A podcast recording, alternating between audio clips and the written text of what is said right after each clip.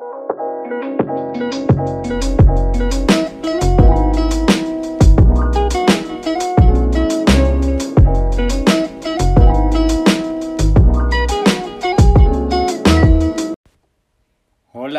bienvenidos a otro episodio del podcast Conéctate Plus. ¿Listos para adquirir más conocimientos? Bueno, empezamos. Nosotros somos Natalia, Paulina, Emilio y yo, Daniel. Hablaremos sobre la fórmula roja, que son parte de los componentes de nuestra sangre. La fórmula roja se utiliza para determinar si el paciente sufre de anemia, que es deficiencia de hierro. Además de que se compone con todos los componentes de la sangre derivados de los eritrocitos o también llamados glóbulos rojos. Los glóbulos rojos son las células sanguíneas más abundantes y relativamente pequeñas de los mamíferos. Su principal misión es transportar O2 y CO2 entre los tejidos y los pulmones. En humanos, el número habitual de eritrocitos en sangre difiere entre sexos. 4,6 millones de milímetros cúbicos para mujeres y 5 millones de milímetros cúbicos para hombres. Aunque es mayor en personas que residen a grandes altitudes donde la concentración de oxígeno es menor. En estado fresco son de color rojo anaranjado, de ahí el nombre de eritrocitos. El color es debido a su alto contenido en la proteína hemoglobina, responsable del color rojo de la sangre. Los eritrocitos raramente abandonan el torrente circulatorio. Coméntanos un poco sobre la morfología de los eritrocitos, Natalia. Vamos a pasar a hablar sobre el origen y la distribución. Los eritrocitos de mamíferos adultos se originan en la médula ósea, a partir de una célula precursora llamada unidad formadora de colonias eritrocítica.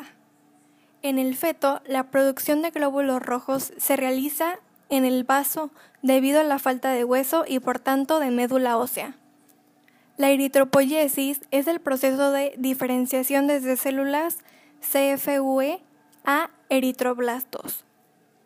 Las células CFUE, que son formadoras de colonias eritroides, dan lugar a los preeritroblastos.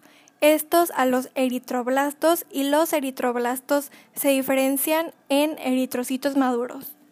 Pero, ¿en qué ayuda esto? Todo este proceso conlleva muchos cambios morfológicos en la forma y el tamaño celular, contenido y composición de hemoglobina, estructura y función de la membrana plasmática, y alteraciones nucleares de los eritrocitos. ¿Se han preguntado qué es lo que hace que los eritrocitos aumenten? Bueno, la eritropoyetina es la principal citocina implicada en el aumento de la producción de eritrocitos. Se libera en el riñón de mamíferos en, respuesta a bajos niveles de oxígeno. La eritropoyetina se une a receptores de las células progenitoras denominadas unidades eritroides formadoras de colonias, que son las CFUE. Esta unión previene la apoptosis. ¿Qué es la apoptosis? Bueno, es el proceso de muerte celular programada de las células CFUE y estimula su proliferación y maduración a proeritroblastos. Cada célula CFUE produce de 30 a 40 eritrocitos maduros. Muy interesante, ¿no? Ahora pasamos con Daniel, que nos explicará las funciones. Claro, empezaré explicándoles que la forma de los glóbulos rojos varía en los vertebrados. En los mamíferos tienen forma de disco bicóncavo, con la zona central deprimida debido a la ausencia de núcleo. Miden unos 8 micrómetros de diámetro y unos 2 micrómetros de espesor en la zona más ancha.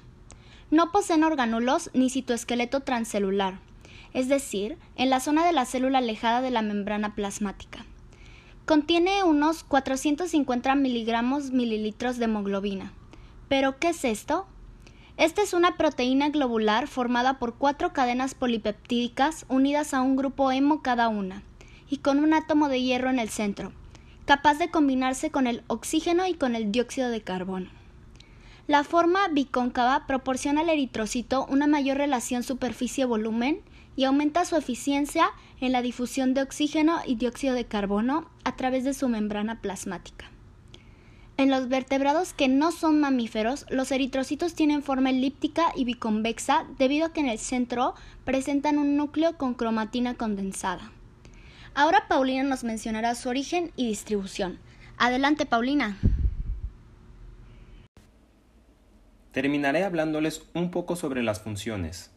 La forma bincóncava de los glóbulos rojos proporciona una superficie grande en relación a su volumen para que se realice su función principal, que es el transporte e intercambio de oxígeno y dióxido de carbono, tanto en los pulmones como en el resto de los órganos del cuerpo.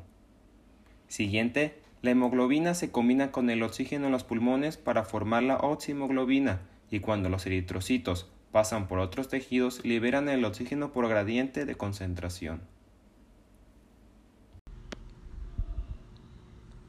Qué sucede con la oxihemoglobina?